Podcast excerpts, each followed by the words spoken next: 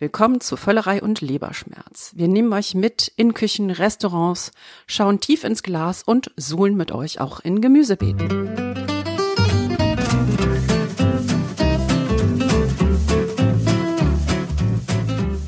Herzlich willkommen bei Völlerei und Leberschmerz, eurem neuen Podcast über Leben, Essen, Trinken und den ganzen anderen Rest. Am Mikrofon Carmen Hillebrand, Lee Green und Thomas Knüver. Und was ihr hier hört, das ist im Grunde unsere Selbsthilfegruppe, weil wir alle haben ein Problem mit Essen und Trinken. Ja, ich bin zum Beispiel kochbuchsüchtig und naja, und ich muss auch immer Kochkurse machen in Paris oder wo auch immer. Und unter betreutes Trinken bringe ich Leuten bei, wie man Whisky trinkt. Also es ist eigentlich auch eine Selbsthilfegruppe. Ja, und bei mir geht es eigentlich um die verzweifelte Suche nach dem perfekten Bissen. Und weil der bei mir bei Zutaten anfängt, äh, verbringe ich zum Beispiel sehr viel Zeit auf meinem Balkon oder im Garten und suche immer die perfekten Zutaten. Ja, und ich kann nicht kochen, ähm, dafür aber sehr gut Restaurants aussuchen und gehe ganz häufig essen. Und einmal im Monat äh, wollen wir euch ein bisschen mitnehmen zu unseren Erlebnissen. Das heißt, ihr habt hier nicht nur äh, drei Menschen, die um ein Mikrofon herumsitzen, inklusive Franz Schuyer von äh, Beans and Bacon, der unser großartiger Producer ist, ähm, sondern ihr werdet auch ganz viele Soundeindrücke bekommen, ähm, wo wir hingehen. Das wird auch manchmal ein bisschen windig werden, also insofern Kopfhörer vielleicht ein bisschen leiser stellen. Ähm, aber ähm, wir wollen euch zeigen, wie toll es ist, sich mit Essen und Trinken zu beschäftigen. Ähm, und manchmal auch wie brutal. Das zeigt jetzt der Sound, den Carmen mitgebracht hat.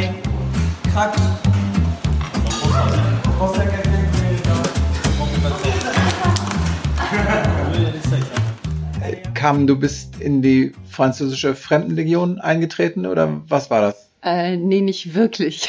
Ich fahre ja immer nach Paris jedes Jahr und dieses Mal habe ich einen Hummerkurs gemacht bei der École de Cuisine Alain Ducasse. Drei-Sterne-Koch. Ähm, und zwar habe ich gelernt, wie man Hummer zubereitet. Und natürlich habe ich auch Hummer getötet. Ähm, das heißt, du hast sie in kochendes Wasser geworfen? Nein. Ich wusste nicht, wie, wie, wie man das da macht. Du hast sie erwürgt.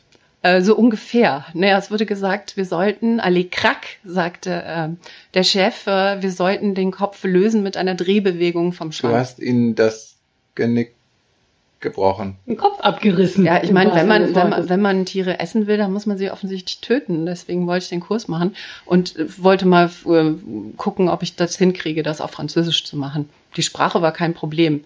Dieser Hummer war ein bisschen problematisch. Nicht das Umdrehen des Kopfes, aber alle Teile bewegen sich danach noch. Ja gut, aber das tun ja Fische auch und Hühner. Also ich meine. Ja, aber die habe ich noch nicht getötet. Und aber tatsächlich der Schwanz, den ich dann hinterher nochmal, also der Kopf versuchte, den, das Tablett zu verlassen vor mir. Ähm, wir waren alle, es waren spitze Schreie zu hören, wir waren zu acht.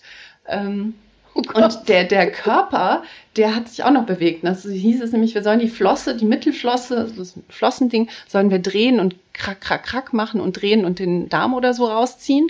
Und in dem Moment bewegte sich dieser Körper noch dermaßen heftig, dass ich mit einem Spitzenschrei auch das Ding hab fallen lassen. Und dann sagte ich nur, il bouche encore. Also das Vieh, das, das regelt sich noch. Und er so, nein, das ist aber tot und so. Nein, du, du sagst das jetzt so, dass das, äh, ja, das ist bei Fischern und bei Hühnern. Ich glaube, dass viele wissen das gar nicht. Also eine, eine Kindheitserinnerung meiner Mutter war auch, die halt äh, nach ihrer Flucht dann auf einem Bauernhof äh, aufwuchs, äh, nach ihrer Flucht aus, aus Breslau.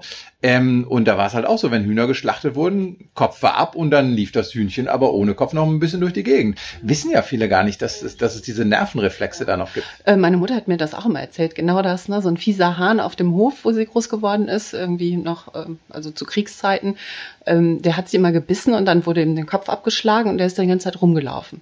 Das hat sie mir viel erzählt und Störtebecker für alle Hamburger, ne, dieser Pirat, dem der Kopf abgeschlagen worden ist. Und es hieß auch, dass er noch vor seinen Leuten langgelaufen ist. Ich habe keine Ahnung, ob das so war, aber es hat mich schon alles sehr dran erinnert. Ähm, wie, wie empfandest du es denn jetzt ganz persönlich? Also das ist ja auch so, i, also, also ähm, äh, war das jetzt so eher handwerklich oder hast du schon gedacht, oh, ich töte jetzt ein Tier? Es war ein bisschen gruselig, also es war dazwischen. Ne? Ich habe gesagt, okay, muss ich jetzt unbedingt Hummer kaufen und essen, ist ja relativ teuer. Ähm, ich war jetzt in der Bretagne und da hätte ich ja bretonischer Hummer, den hatten wir da nämlich zubereitet, da hätte ich den ja überall kriegen können. Und ich hatte trotzdem gedacht, oh, muss ich das jetzt unbedingt nochmal machen? Selber werde ich auf jeden Fall, denke ich, aber das sind besondere Gelegenheiten. Aber du hattest noch nie irgendwie einen Fisch oder so? Bin ich die Einzige, die, ich hab die den- angeln gegangen ist in ihrer Jugend und Fische ausgenommen hat? Äh, offensichtlich. Ich habe den Fisch dabei zugeguckt, wie der Fisch getötet wurde, die Forelle. Ich habe sie selber ausgenommen.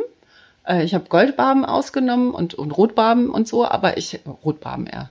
Goldbarben gibt's glaube ich, auch, egal. Ähm, aber ich habe sicherlich noch keinen Fisch getötet, nein. Nein, habe ich äh, ehrlich gesagt auch nicht. Also äh, ich glaube, dass ja auch im Moment äh, tatsächlich so eine Diskussion rund um das Thema ähm, Vegetarismus und Veganismus, oh, die Tiere werden getötet. Ähm, denken wir zu wenig, findet ihr, dass wir zu wenig drüber nachdenken, dass da äh, ein Lebewesen äh, stirbt für unser Kotelett, Schnitzel, Autokot? Auf jeden Fall. Also ich esse weniger Fleisch als früher. Und äh, ich bin auch immer jemand, der isst eigentlich lieber so Filet und, und dergleichen. Und Schweinefüße kann ich mir nicht vorstellen, aber versuche das genau gerade zu ändern. Und deswegen habe ich den Hummerkurs auch gemacht. Und sag, ich will mich damit auseinandersetzen.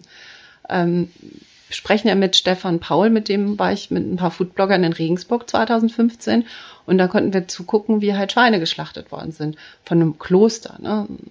Das war also relativ ruhig, das war keine Massenschlachterei, aber diese Gerüche alleine, ne?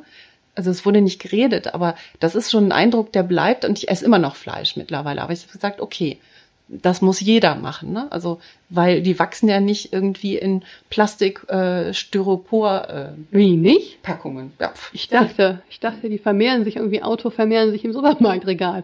Aber ich glaube, dass es, ähm, dass das tatsächlich äh, wichtig ist, ähm, weil, wie Kam schon richtig gesagt hat, das ist ja so, ein Bauer äh, zieht ja keine Koteletts. Ne? Ähm, es ist, ist auch wichtig, dass wir äh, zum einen wissen, das ist ein Tier.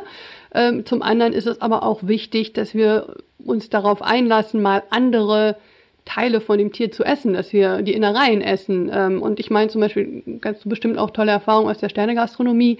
Ähm, da sind ja jetzt gerade viele großartige Köche ähm, unterwegs, da ein bisschen zur Bewusstseinsbildung auch beizutragen. Ähm, das finde ich eigentlich eine ganz spannende Entwicklung.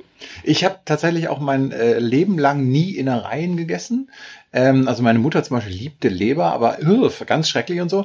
Und dann habe ich mir tatsächlich mal als Neujahrsvorsatz gesetzt, ähm, du isst jetzt mal ein Jahr lang, immer wenn auf der Karte irgendwo Innereien sind, probierst du das einfach mal. Und das Ergebnis ist, dass ich jetzt zum Beispiel riesiger Innereien-Fan bin.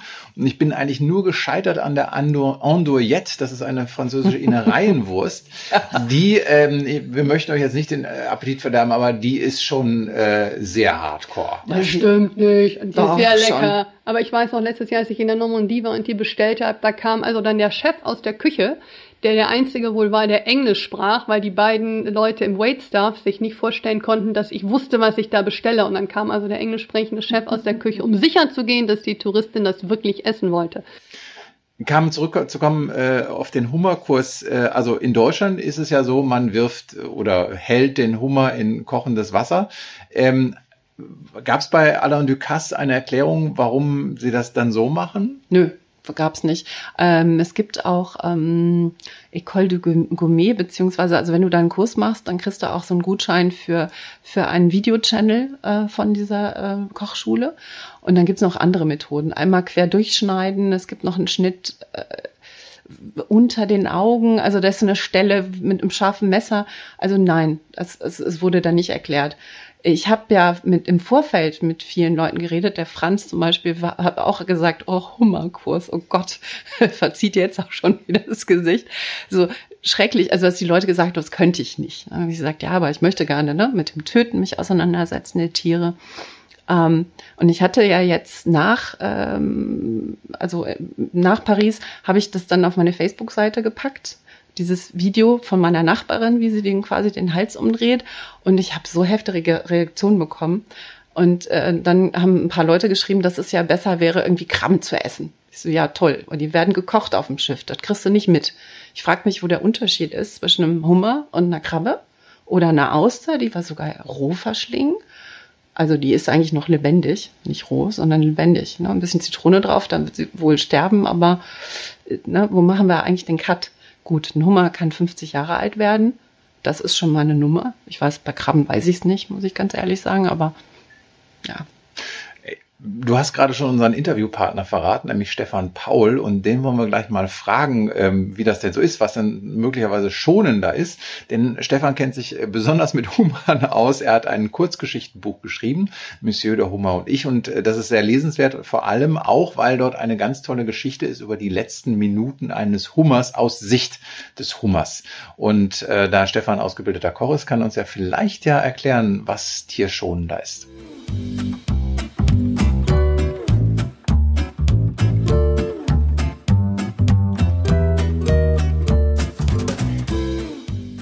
Bei uns ist äh, Stefan Paul und äh, ich würde sagen, wir stellen gleich einfach mal die Frage, die uns bewegt. Ist es schonender, einen Hummer zu töten, indem man ihn in heißes Wasser wirft oder indem man ihm die Nervenbahn bricht?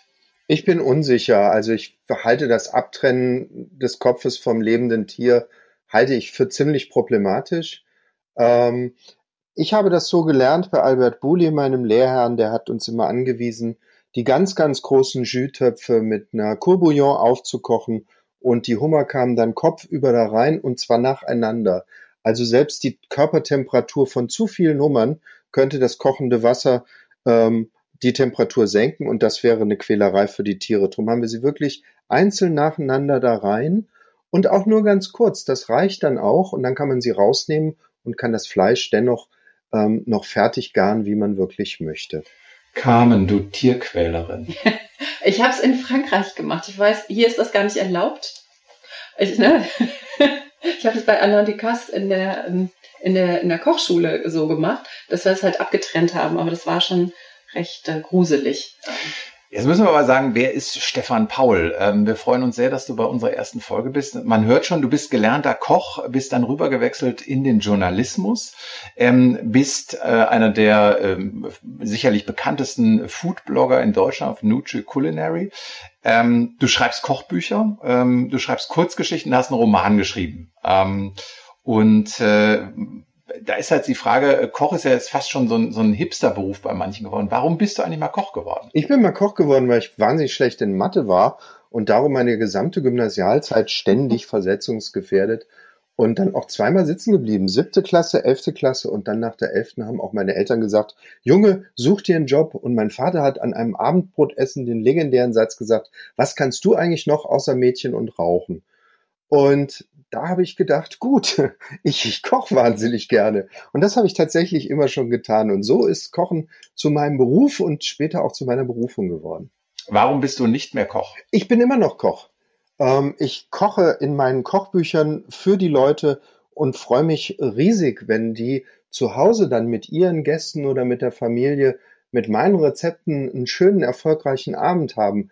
Ähm, und das sind heute meine Gäste. Also ich koche immer noch ähm, nur halt eben nicht in der Gastronomie. Und warum nicht mehr in der Gastronomie? Oh, ich wollte einfach andere Dinge machen. Also ich hatte immer schon, ähm, ich sag mal, ein Talent zum Schreiben und auch das wollte ich irgendwie einfließen lassen und das Kochen war eine tolle Basis, auf der ich aufgebaut habe und heute all das machen kann, was ihr am Anfang der Sendung aufgezählt habt.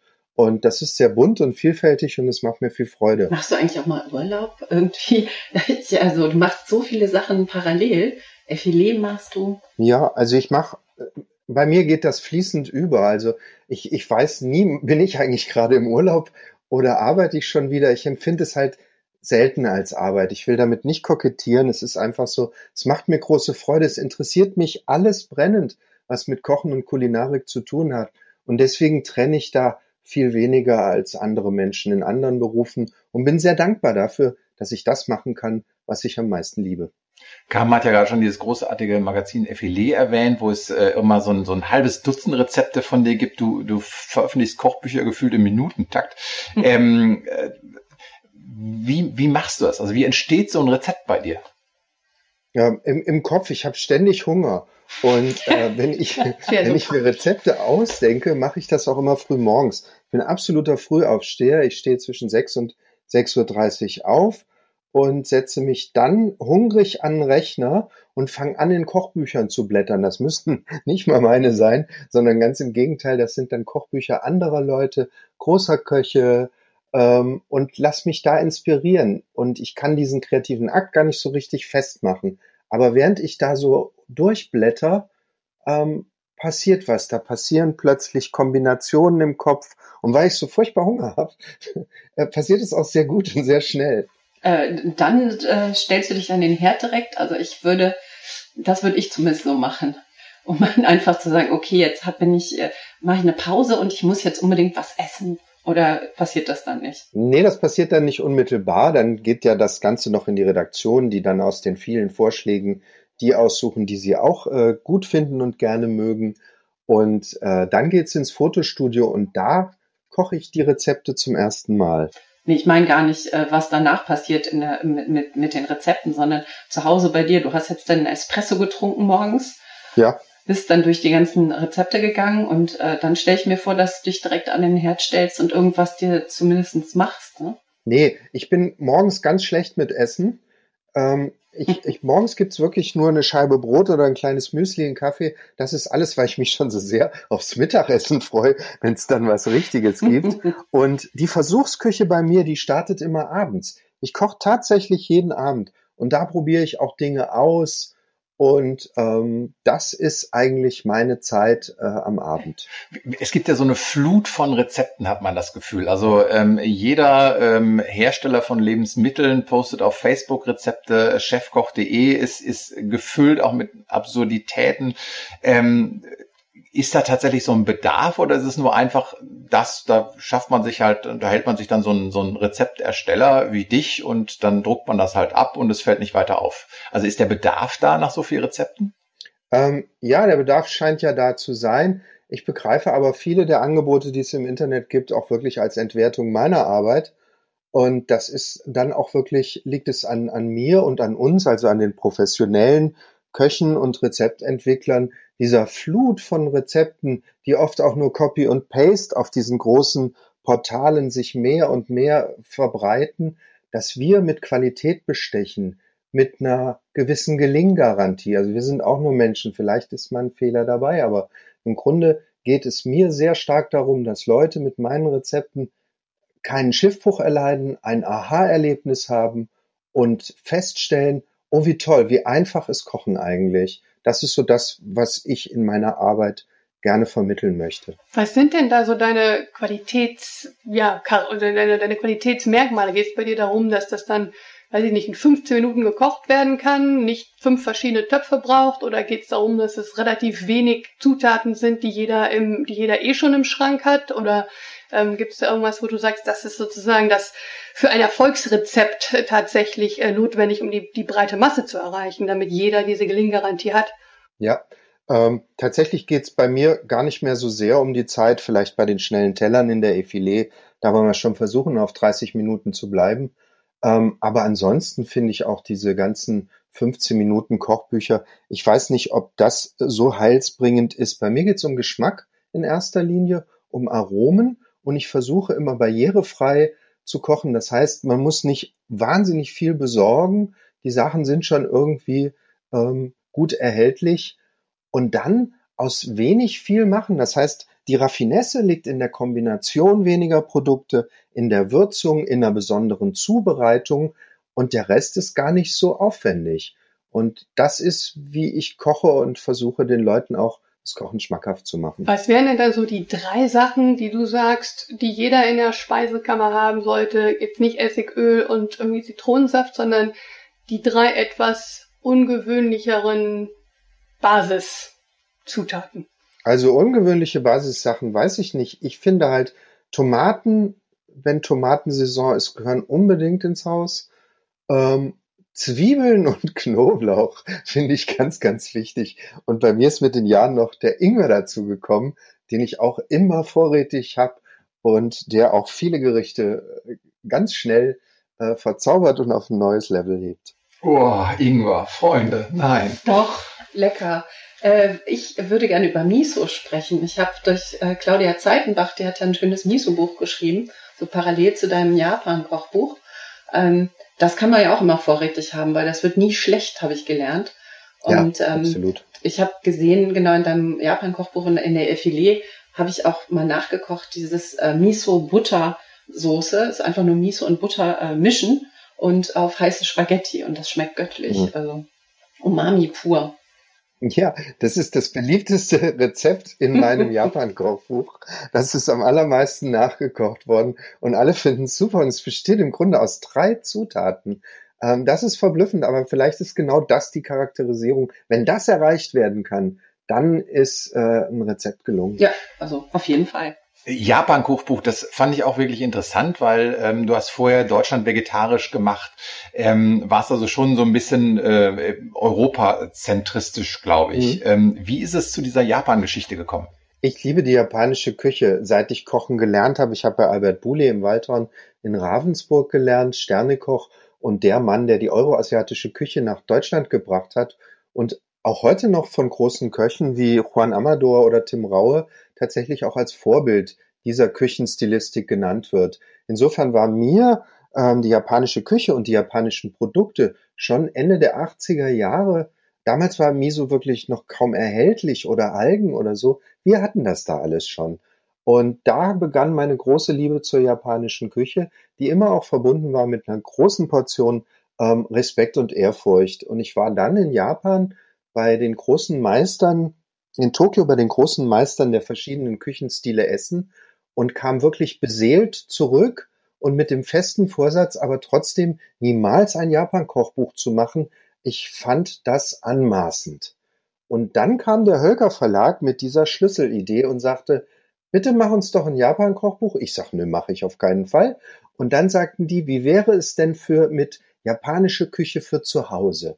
Und das waren Zugang zu diesem wirklich komplexen Thema Japan, ähm, das ich für mich auch annehmen konnte. Also meine Aufgabe war fürderhin und ich habe zwei Jahre daran gearbeitet, ähm, die japanische Küche in unsere westeuropäischen Küchengeflogenheiten äh, einzuführen, es barrierefreier zu machen, es ein bisschen lockerer anzugehen und dennoch zu erzählen, wie es gemacht wird. Also ich plane gerade eine Japanreise und äh, da ist äh, ganz spannend dann, dass man eben bei den Top-Restaurants, teilweise drei Sterne-Restaurants, die haben halt gar keine englische Homepage. Die haben manchmal gar keine Homepage. Da darf man als Europäer überhaupt nicht buchen. Wie haben dich die, die dich denn aufgenommen äh, als jemand, der im Grunde ja ähm, sich inspirieren lassen will, freundlich gesprochen, oder äh, Wissen absaugen möchte? Wir hatten großes Glück.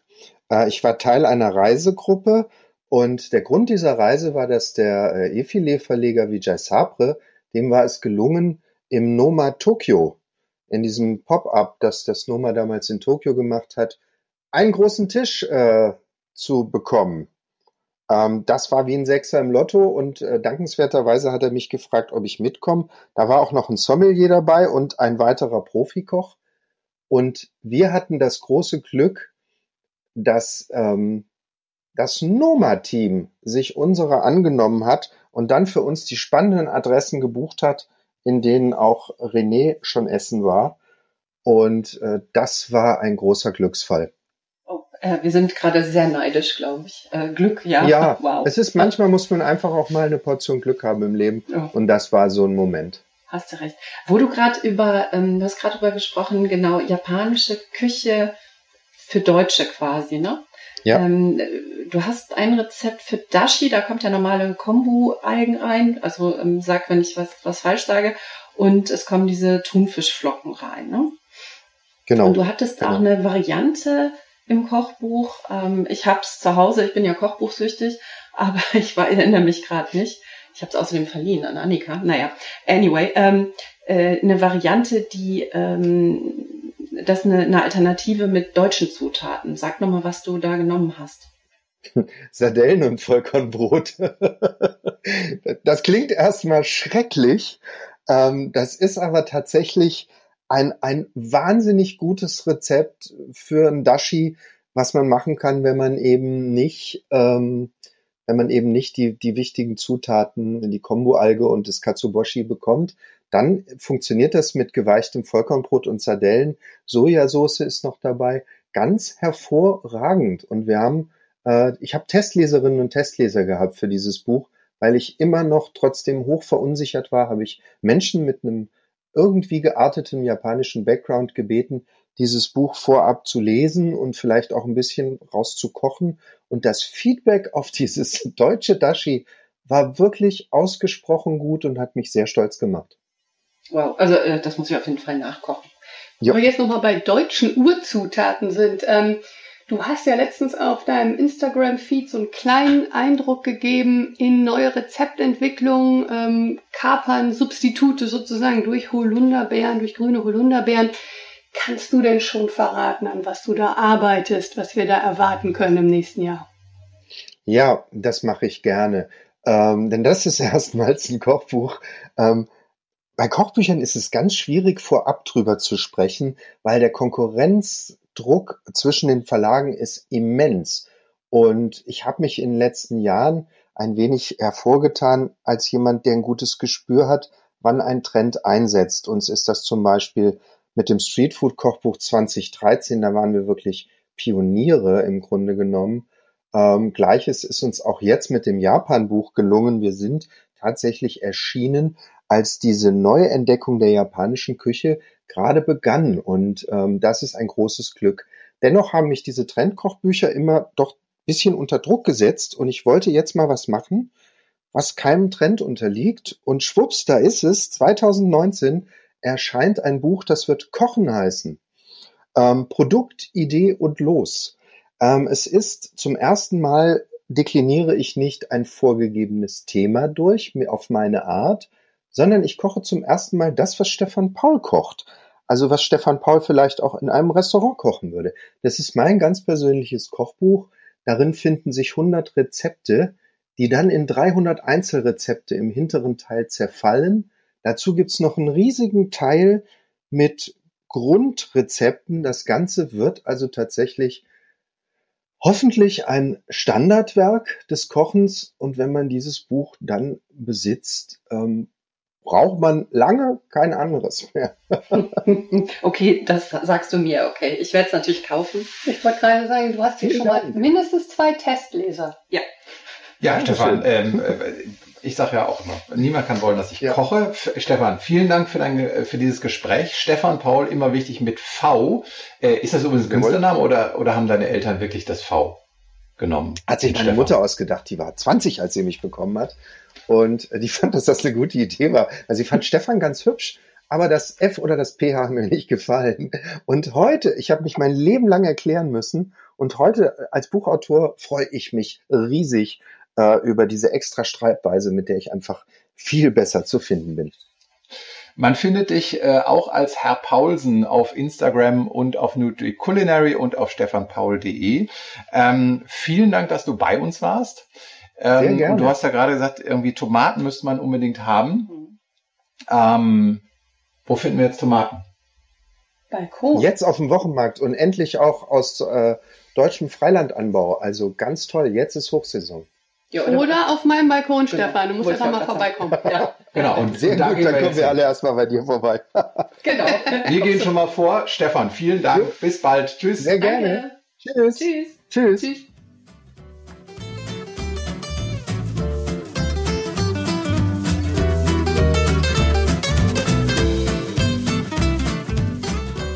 Ja, Lee, schön hier auf deinem Balkon. Ja, danke schön. Das ist mein ganzer Stolz. Viele Tomaten, ein bisschen äh, Kräuter, aber hauptsächlich diese ganzen tollen Tomaten. Und wie ihr seht, zum größten Teil alte Sorten. Das sind jetzt nicht so die typischen Tomaten, die ihr so vielleicht vom äh, Supermarkt kennt. Ja, Na gut, also die stammen jetzt nicht alle von deinem, wir haben jetzt hier äh, vor uns mhm. äh, ein, Hand, ein halbes Dutzend Tomaten, die stammen nicht alle von deinem Balkon, oder? Äh, bis auf diese äh, dicke rote Fleischtomate, die so ein bisschen auf ähm, Col de Boeuf, äh, ähm, aus Col de Boeuf gezüchtet ist, habe ich tatsächlich äh, all diese verschiedenen Tomatenpflanzen auf dem Balkon, ja. Und die sehen nicht alle rot aus, das ist total spannend. Wir haben nämlich so gelb, orange, gelb mit Flecken, tigrige, grüne. Wir haben auch was Grünes dabei. Ja, äh, das ist ähm, witzigerweise, das, du hast gerade gesagt, kam, das ist die, das sieht tigrig aus, das ist die mhm. Tigerella, das mhm. ist ähm, eine normale Form, wie, so eine, wie ihr so die Tomate aus dem Supermarkt kennt, ähm, ist aber gelb gestreift, die heißt tatsächlich Tigerella. Das Grüne ähm, wiederum ist das Green Zebra, also das grüne Zebra. Warum da jetzt irgendwie die Tierwelt so wichtig ist bei Tomaten, weiß ich gar nicht, aber ähm, genau, das ist eine relativ neue Züchtung, auch die so ähm, eine normale Größe sozusagen, grün mit äh, gelb gelben Streifen. Ähm, das ist ganz spannend, wenn wir die mal probieren wollen ähm, im Vergleich. Die beiden sind relativ neue Züchtungen im Sinne, dass die so in den 80ern irgendwie hochgekommen sind ähm, und nicht so diese äh, klassischen die grüne essen wir jetzt, oder? Ja, genau, die grüne und die grüne ist Green Zebra und dann das rote, die Tigerella, hier mal so zum Vergleich. Bitteschön, ups, da. Dankeschön. Bitteschön, bitteschön. Sagt mir mal, wie ihr meint. Also, was ich halt toll finde, ist, dass die meiner Meinung nach alle anders schmecken. Mhm. Mhm. Also, es gibt tatsächlich auch Tomaten, die dann nicht so diesen typischen Tomatengeschmack haben, den man sich ja dann auch immer so, so einbildet. Aber das ist ja gerade diese, diese coolen Namen, äh, neue Züchtungen. Könnt ihr manchmal jetzt auch sagen, es ist ja eigentlich alles ganz böse. Äh, jein. Also ich meine, ähm, die Züchtungswelt ist eine komplizierte. Also es gibt die sogenannten alten Sorten. Das sind die äh, Sorten, die sozusagen ähm, äh, samenfest sind. Das heißt, äh, du kannst jetzt, wir könnten jetzt hier äh, die Samen äh, rausholen aus der Tomate, ähm, aufheben fürs nächste Jahr und du könntest die nächstes Jahr auf dem Balkon züchten und du bekämst eine Tomate. Das sind die alten Sorten, wie deine Oma oder äh, ne, die, die angebaut hat. Die sind teilweise über hunderte von Jahre alt, haben sich natürlich auch entwickelt, je nachdem, ähm, wo sie, äh, wo sie sozusagen ähm, angebaut wurden über die letzten Jahre. Diese eine grüne Tomate, die ihr hier habt, das Green Zebra, die wird so langsam rot. Ne? Ihr seht, dass die, die eigentlich diese gelben Streifen bei mir hier so einen leichten rötlichen Schimmer haben. Ich vermute, das liegt jetzt daran, dass die drei Jahre bei mir auf dem Balkon wächst und die hat sich jetzt einfach kreuzgezüchtet. Das hast du nicht, wenn du ähm, die sogenannten Hybriden hast. Ja? Die Hybriden, das sind diese super gezüchteten Sorten, die sind ähm, gezüchtet für bestimmte Charakteristiken. Ja? Und ähm, deshalb sind die dann sozusagen ähm, aber auch äh, steril. Also die können nur das eine Mal ausgesät werden und dann nicht mehr verwendet werden. Haben aber dann super Benefits, wenn du, das Einzige, was dir wichtig ist, dass die Tomaten gut transportiert werden können, dass du viele Tomaten an einer Pflanze hast.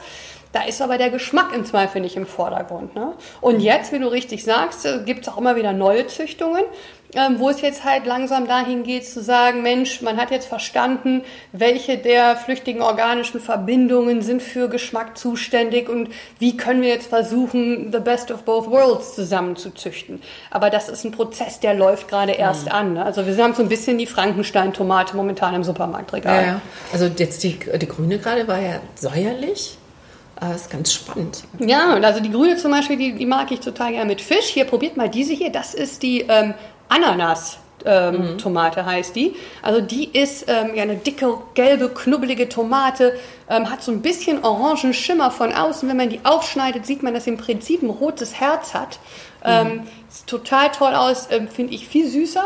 Mhm. Das ist sozusagen meine To-Go-Tomate, ähm, wenn ich einfach nur eine Tomate äh, pur esse, beziehungsweise mhm. einfach nur Tomatensauce machen die, will. Die ist jetzt so am Rand, also hier sind mehrere, die sehen so ein bisschen aus wie so zugeschnürte kleine Säckchen mit so auch braunen und grünen Ringen und Einschneidungen. Da, wird man, da, da entsteht bei mir fast der Verdacht, ah, kann man die noch essen? Tja, das ist äh, genau das große Problem. Das ist, weshalb wir jetzt Tomaten haben, die nach nichts schmecken, weil man gesagt hat, Mensch, der Konsument äh, traut diesen Tomaten nicht mehr. Ähm, also du hast jetzt zwei Sachen angesprochen. Das eine sind diese Verletzungen, die du siehst. Das sind fast Narben, also man sieht fast wie eine Art Narbengewebe. Das äh, ist, äh, kommt daher, dass die ähm, Haut sehr dünn ist in diesen Tomaten und äh, die sind halt mal aufgeplatzt. Wenn es mal geregnet hat, ne, hat die Pflanze viel Wasser aufgesaugt, die ist kurz aufgeplatzt, ist wieder verheilt, ist überhaupt kein Problem. Ähm, beeinträchtigt den Geschmack nichts, nichts, ist eigentlich nur ein Zeichen dafür, dass das eine lebende, lebende Tomate ist sozusagen. Diese grünen Elemente, die da drin sind, die sind bei dieser anderen Tomate hier, bei, der, bei dem schwarzen, äh, schwarzen Russen oder schwarzen Prinzen, je nachdem, ähm, wie, man, äh, wie, man sie, also wie man die Sorte kennt. Das ist diese dicke, äh, knubbelige, fast schon lilane Tomate, die aber ganz grün ist, oben ähm, am Bereich, wo ähm, der Blütenstängel ansetzt, wo der Stängel ansetzt, nicht die Blüte, sondern der Stängel ansetzt. Ähm, diese grünen Bereiche sind total wichtig für die Süße, weil man in den Forschungen festgestellt hat, das hat man zwar mal rausgezüchtet irgendwie die letzten 40 Jahre, diese grünen Schultern und die grünen Flecken, aber diese grünen äh, Flecken sind tatsächlich äh, die Flecken, die ähm, äh, fürs Chloroplast zuständig sind und die tun sozusagen den Zucker, die Süße in, dem, in der Tomate steigern. Das heißt, je grüner, je grünere Fleck, je mehr grünere Flecken die Tomate hat, umso süßer ist sie. Hm. Ja, faszinierendes Thema, diese Tomaten. Ja. Ähm, und äh, was ich auch noch spannend finde, ihr könnt das ja nicht sehen, liebe Hörer, ähm, ist diese Fleischigkeit. Ich meine, Fleischtomate heißt auch so, aber ich, wir gucken jetzt mal gerade auch die Ananastomate an. Die hat wirklich mehr so eine, andere, ein anderes Innenleben als so eine normale Tomate. Nee, die ist dann nicht so, so glitschig oder so.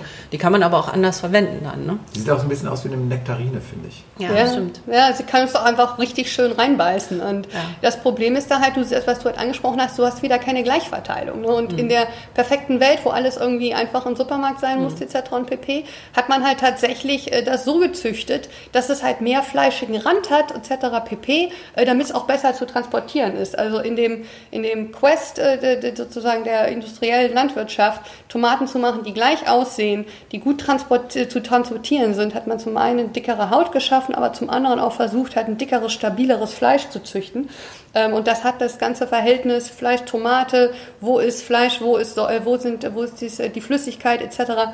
Äh, auf den Kopf gestellt. Und das ist auch ein Grund, weshalb die Tomaten jetzt nicht mehr so schmecken, weil wir einfach, wenn wir Reinbeißen, das jetzt anders aufnehmen, weil wir die verschiedenen Geschmackselemente, die unsere Rezeptoren bei uns in anderen Momenten diese Geschmackselemente ähm, mhm. erleben. Und auch deshalb schmecken wir jetzt weniger. Was macht ihr denn mit Tomaten? Wollte ich auch gerade sagen. Also ich ähm, habe ganz gerne jetzt in der Bretagne im Urlaub äh, die gefüllt, also Tomate farci gemacht. Da ist so ein Wurstbret, das da reinkommt, das kriegt man auf dem Markt. Ihr könnt auch Hackfleisch nehmen ähm, und einfach äh, aushöhlen die Tomate. Ähm, Zwiebeln, Knoblauch ähm, angehen lassen in der Pfanne, da kommt dann das in reine Tomate rein und dann füllt er die Tomate und äh, macht das Bett aus diesem, aus diesem Zwiebelchen und so weiter und dann in den Ofen für, ach, weiß ich nicht, 30 Minuten oder so. Ähm, das werden wir in äh, den, ähm, wie heißt diese Anmerkung? Shownotes. Show Show Notes, genau. In den Shownotes auch noch sagen. Ja. Ja, und du? Also mein, mein liebstes Ding ist halt, ich liebe die Vielfalt von Tomaten und ich finde das immer ganz toll, wenn ich Leute begeistern kann dafür, dass diese verschiedenen Tomaten unterschiedlichen Geschmack haben und dass sie so toll anders aussehen, jede. Von daher mache ich das ganz gerne so, dass ich einfach äh, eine Panzanella mache. Das ist ein italienischer ähm, Brotsalat. Und da nehmt ihr einfach die Tomaten, schneidet die so in ne, bis, bis, wie sagt man, bis, bis große Stücke. Ne? Mhm, genau. und ähm, bisschen Salz, ein bisschen Öl, ähm, feingeschnittene Zwiebeln zusammen ein bisschen einsuppen lassen, ein bisschen diese, diese leckeren ähm, Fruchtsäfte ziehen und dann ganz am Ende einfach nur getrocknetes Brot äh, Stücken äh, obendrauf, Handvoll Basilikum, äh, einmal umrühren und gut ist. Ja, von mir gilt weiterhin, keiner kann wollen, dass ich äh, koche. Ähm, äh, aber man kann mit Tomaten auch ganz ungewöhnliche Dinge tun. Äh, ein äh, guter Freund Thorsten Firlus, äh, dessen äh, Sportblog Mein Schweinehund und ich unbedingt lesbar ist, ähm, der macht halt Triathlon und im Training ersetzt er gerne diese Sportgels, die ja wenig schön schmecken, dann mit Tomatenmark aus der Tube. ähm, das muss man nicht mögen, aber man kann es ja einfach mal probieren. Ja, Tomatenmark pur, Uah, nicht meins. Darauf esse ich jetzt noch ein Stück äh, von dieser Ananas. Ja, mir Wer möchte noch, ja. Ja, das ist genau. Und ähm, wir wollen euch auch, ähm, ja, wie gesagt, mitnehmen zu Orten. Und deshalb wird es halt ähm, häufiger dann auch äh, Restaurantkritiken geben. Ähm, mit, dem, mit der Besonderheit, dass wir den Originalsound des Restaurants aufzeichnen, sodass ihr auch ein Gefühl dafür bekommt, wie ist es denn da so zu sitzen. Ähm, unsere Premiere ähm, sollte was Besonderes sein, ähm, bin ich nach Kopenhagen gefahren zum Noma. Neid. Am Ende dieses Abends, wir sind gerade draußen auf dem Weg zum Taxi, radelt René Rezepier an uns vorbei, der Chef des Noma auf dem Heimweg. Und plötzlich bremst er scharf, steigt vom Rad ab, geht ein paar Schritte zurück. Dann zieht er sein Handy und macht Bilder seines eigenen Restaurants, fast als könne er auch Monate nach dem Neustart im Norden Kopenhagens nicht glauben, was er da geschaffen hat. Und das kann man auch verstehen. Die vergangenen zwei Jahre waren ein heißer Ritt, wie ihn die Top-Gastronomie selten zuvor erlebt hat. 2003 gründete Rezepi das Noma. Sein Ziel war eine moderne nordische Küche mit Zutaten, die fast ausschließlich aus Skandinavien stammten. Vom dänischen Strandkraut, das er auch teilweise selbst sammelte, bis zur grönländischen Krabbe. Das war so frisch und so neu mit dem Mut zu bitteren und sauren Aromen, dass die Kochwelt erschüttert wurde. New Nordic Cuisine wurde Ende der Nullerjahre zum heißen Scheiß. Viermal wurde das Noma bestes Restaurant der Welt in der World's 50 Best Rangliste. Äh, nur der Michelin spielte nicht mit. Einen dritten Stern gab es nie. Und dann das Ambiente. Zum ersten Mal brachten Köche einzelne Gerichte an den Tisch. Das Noma stemmte sich gegen diese ganze steife Stimmung französischer Restaurants und servierte ganz verspielte Gänge. 2009 waren wir schon mal da und das Mittagsmenü hat unser Denken damals über Essen verändert. Vieles, äh, was das alte Noma war, ist heute globales Kochkulturgut. Auch andernorts sind Köche ins Servieren eingebunden und deutsche Restaurants wie das Nobelhart und Schmutzig oder das 1 unter Null, beide in Berlin, machten aus der New Nordic Cuisine eine New German Küche. Und dann kam der Knall. Ende 2016 zog Rezepi den Stecker. Er wollte einen Neuanfang. Wo, das wusste er? In einem verfallenen Marinebau in den Feuchtgebieten des nördlichen Hafens von Kopenhagen. Doch, ähm, ja, wie das so ist, ne? wir kennen sie vom BER, der Umbau zog sich, dauerte anderthalb Jahre.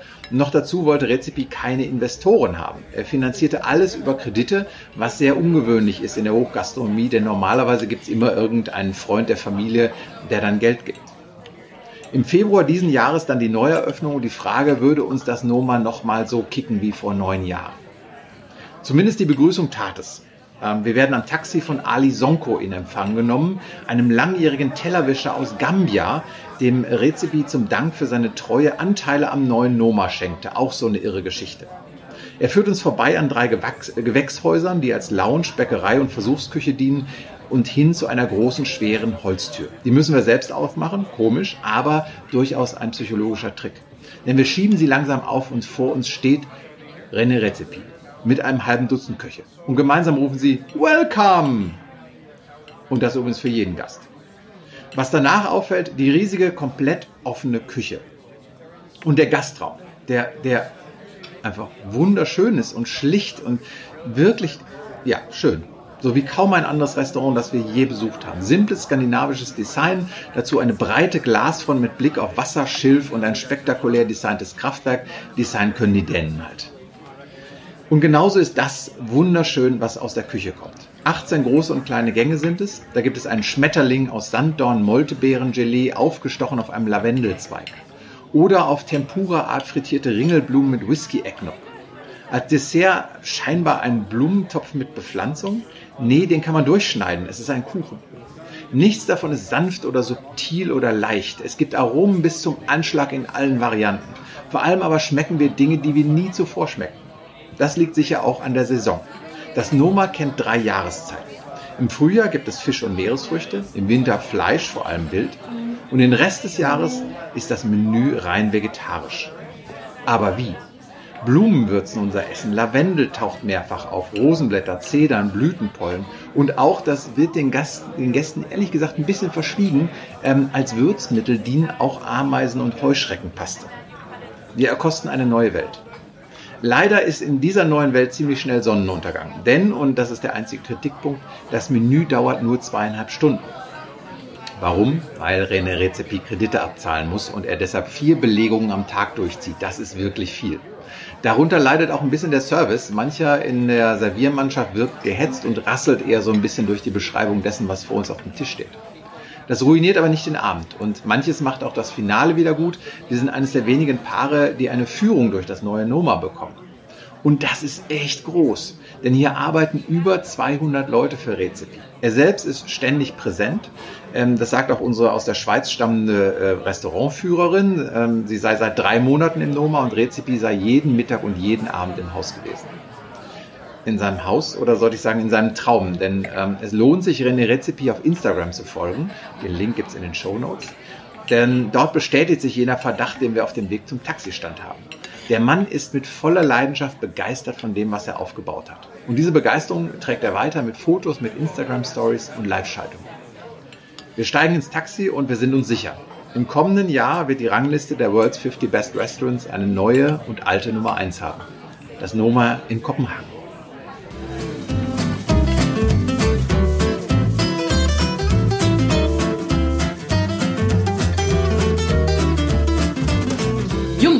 Hat aber jetzt wieder richtig lecker geklungen und wir freuen uns schon darauf, was du uns beim nächsten Mal mitbringst, Thomas, denn das war es für heute, die erste Ausgabe von Völlerei und Leberschmerz.